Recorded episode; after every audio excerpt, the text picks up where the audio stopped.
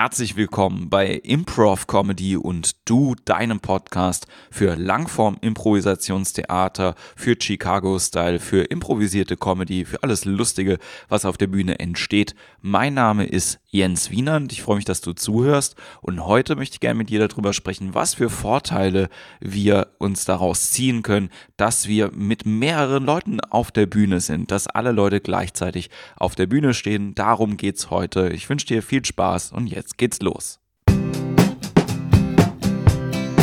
Improv comedy.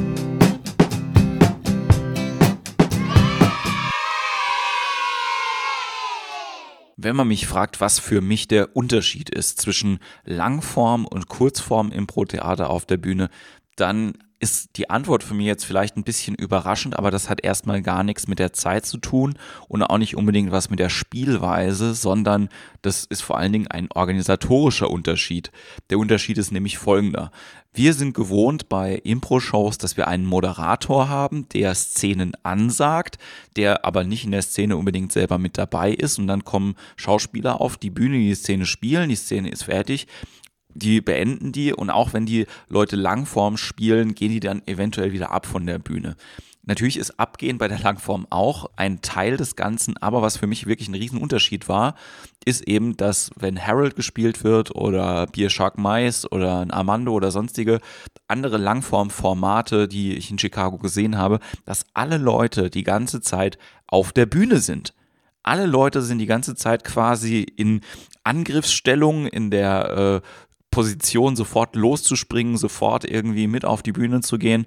Und das ist eben wirklich ein sehr, sehr großer Unterschied. Und ich habe jetzt für dich zwölf Punkte, die ein großer Vorteil daraus sind, wenn alle Spieler gleichzeitig auf der Bühne sind und mit dir zusammen spielen wollen. Und äh, ja, zwölf Punkte, los geht's. Punkt Nummer eins. Es ist einfacher, inspiriert zu werden.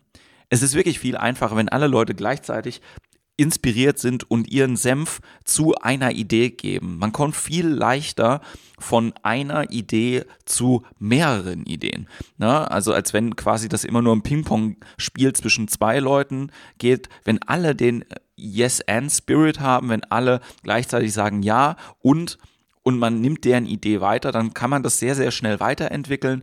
Man kann aber auch sehr, sehr schnell in die Tiefe gehen von bestimmten Sachen und kommt, äh, ja, so ist das ja bei den Openings, sehr schnell zu einem Thema oder zu elementaren Punkten.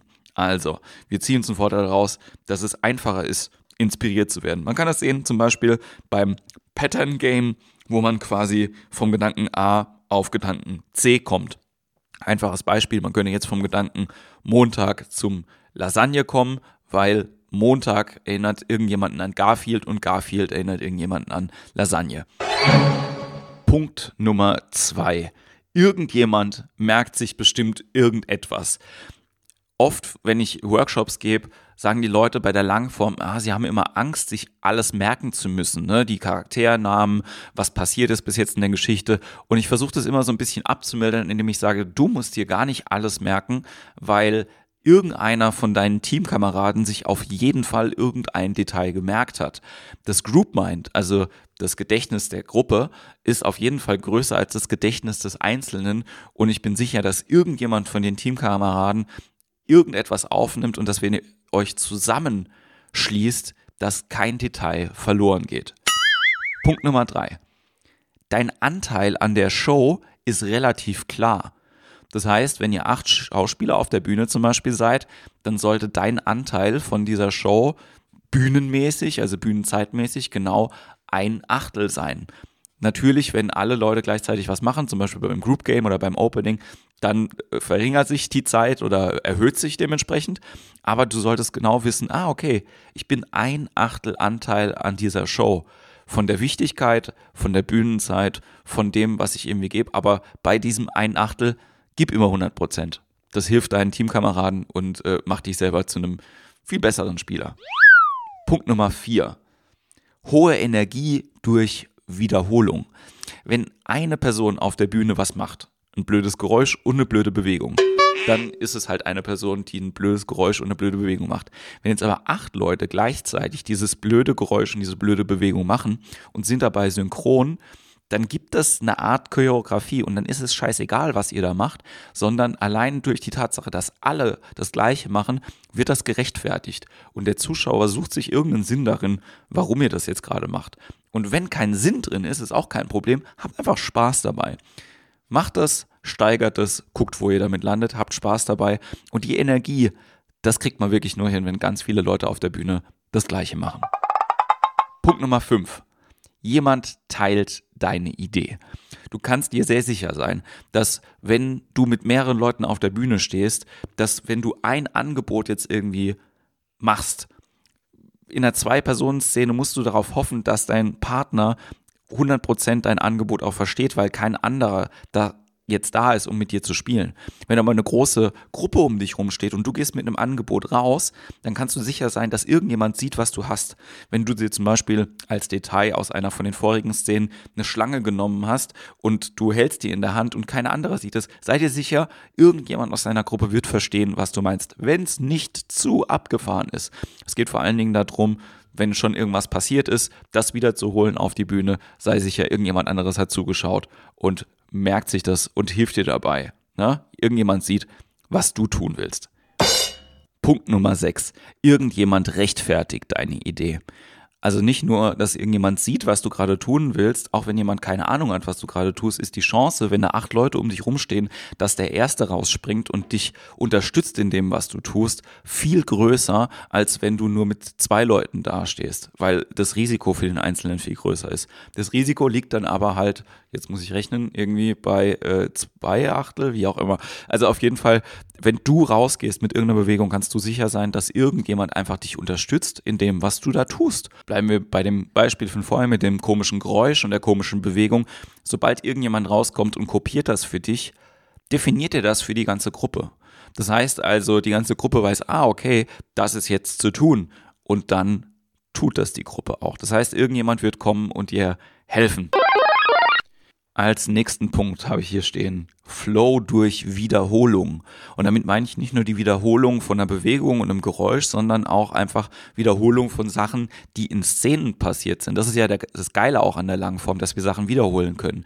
Und wenn quasi zwei Personen in der einen Szene ein Spiel gehabt haben, sowas wie ich piek's dir immer in die Brust, wenn ich mit dir rede, dann freuen wir uns, wenn dieses Spiel auch von anderen Leuten später gespielt wird es ist natürlich auch cool, wenn die gleichen Leute das Spiel nochmal spielen, aber wenn andere Leute dieses Spiel gesehen haben und bauen es dann in ihre Szene wiederum ein, dann kriegt die Show auf einmal einen eigenständigen Flow. Und dazu brauchen wir gar keine Geschichte, sondern wir brauchen einfach nur die Wiederholung davon. Und das ist mega, mega cool. Und je mehr Leute das machen und je mehr Leute das auch beherzigen und in die Show mit einfließen lassen, desto effektiver ist das auch für den Zuschauer. Support durch die Gruppe. Hoffentlich hast du im Rahmen deiner Impro-Ausbildung ähm, mal die Übung gemacht, oh ja, das machen wir. Das heißt, irgendjemand sagt sowas wie, wir reiten äh, gegen Süden und äh, macht dann sowas wie, wenn er galoppieren will und die ganze Gruppe sagt, oh ja, das machen wir und wiederholt das dann und läuft dem hinterher. Dieses Gefühl des Supports, das geht oft ein bisschen verloren innerhalb von der Show, wenn wir nur zu zweit oder zu dritt auf der Bühne sind. Wenn da aber acht Leute sind, dann haben wir diesen Spirit die ganze Zeit im Nacken. Das heißt, wir fühlen uns unterstützt, wir fühlen uns sicher. Wir, das ist so ein bisschen wie diese Vertrauensübungen, wenn äh, man diese Management-Seminare sieht und man sich nach hinten fallen lassen kann. Seid ihr sicher, da sind mindestens drei, vier Leute, die dich auffangen bei deiner Idee, bei dem, was du machen willst, bei dem, was du gerade gesagt hast auf der Bühne. Fühl dich unterstützt. Das funktioniert vor allen Dingen gut, wenn viele Leute ja, im wahrsten Sinne des Wortes hinter dir stehen. Neuntens, etwas ganz Praktikables. Du musst die Geräusche nicht machen. Wie oft passiert es, dass wenn wir ähm, Objekte mit auf der Bühne haben, so zum Beispiel einen Besen oder einen Staubsauger, dass wir anfangen, die Geräusche selber zu machen? Und wie komisch sieht das manchmal aus, wenn wir machen, wenn wir uns föhnen. Deswegen das können Leute aus deiner Gruppe machen, die einfach hinter dir stehen, wenn ihr euch äh, darüber geeinigt habt, dass das möglich ist. Das kann ganz viele andere Effekte auch noch sein, zum Beispiel, dass irgendjemand anfängt zu singen oder dass Hintergrundgeräusche kommen oder so. Ihr seid nicht selber dafür verantwortlich. Das können Leute einfach machen, die euch damit unterstützen wollen und das kann auch einen großen Einfluss auf die jeweiligen Szenen haben.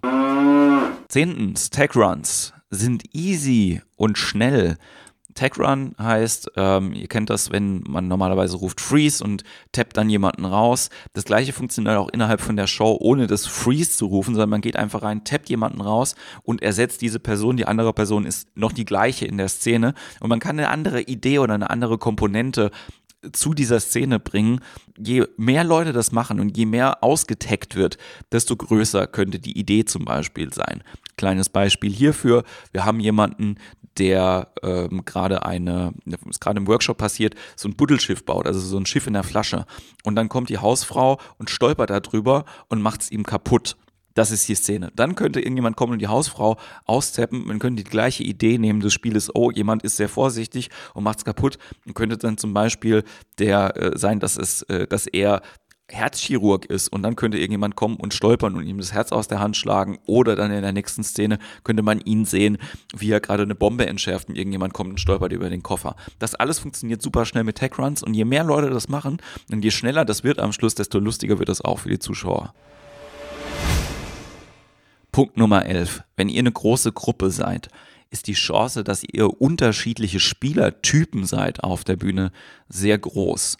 Das heißt also, vielleicht sind Leute in der Gruppe, die sehr, sehr gut darin sind, grounded Scenes zu spielen, die halt sehr, sehr gut auf die Beziehungsebene kommen. Vielleicht sind Leute sehr, sehr gut, einfach hochenergetisch in irgendwas reinzugehen. Vielleicht sind Leute auch sehr, sehr gut darin, einfach verrückte, bekloppte Ideen zu haben. Je bunter ihr gemischt seid in der jeweiligen ja, persönlichen Ausrichtung, desto wertvoller ist das auch für die Gruppe und desto wertvoller ist es auch für den Zuschauer.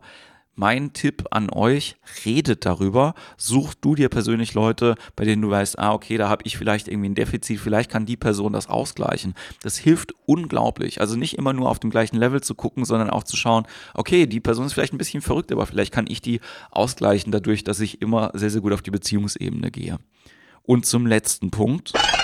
Punkt Nummer 12, eine große Gruppe ist immer unberechenbarer und unplanbarer als beispielsweise zwei Leute auf der Bühne. Und das macht ja die Langform so geil und so absurd auch, dass wir wirklich manchmal gar nicht wissen, in welche Richtung geht das Ganze denn jetzt, was wir hier gerade machen. Natürlich könnt ihr einen Plan machen, was die Struktur angeht. Aber wenn du acht Leute hast, das ist halt immer ein Hexenkessel.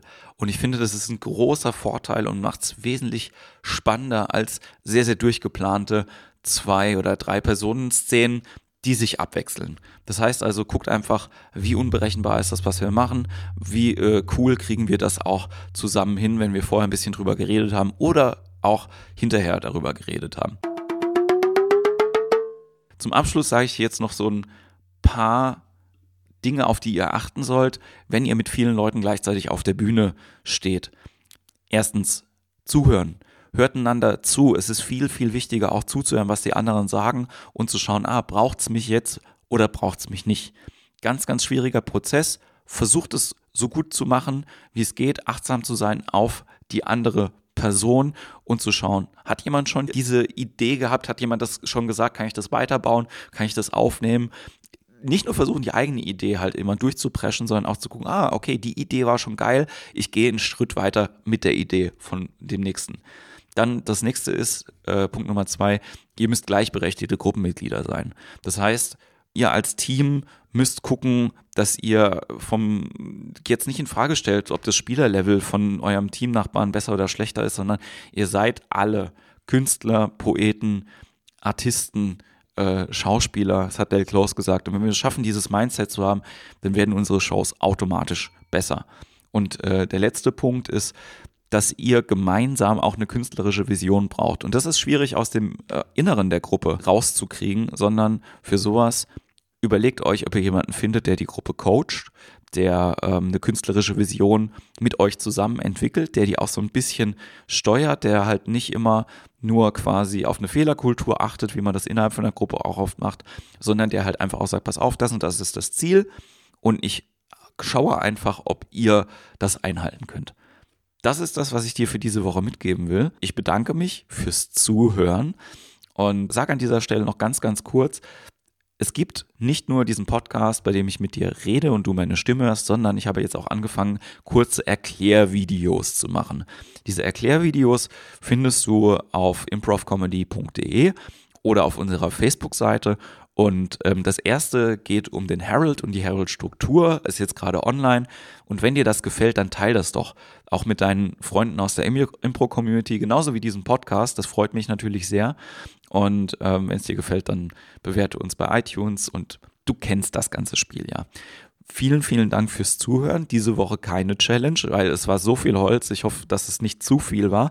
Schreibt mir immer gerne irgendwie die Meinungen auch äh, in den, äh, den Blog-Kommentar. Und dann hören wir uns nächste Woche wieder bei Improv Comedy und du. Danke fürs Zuhören. Mein Name ist Jens Wienert. Bis dann. Improv Comedy.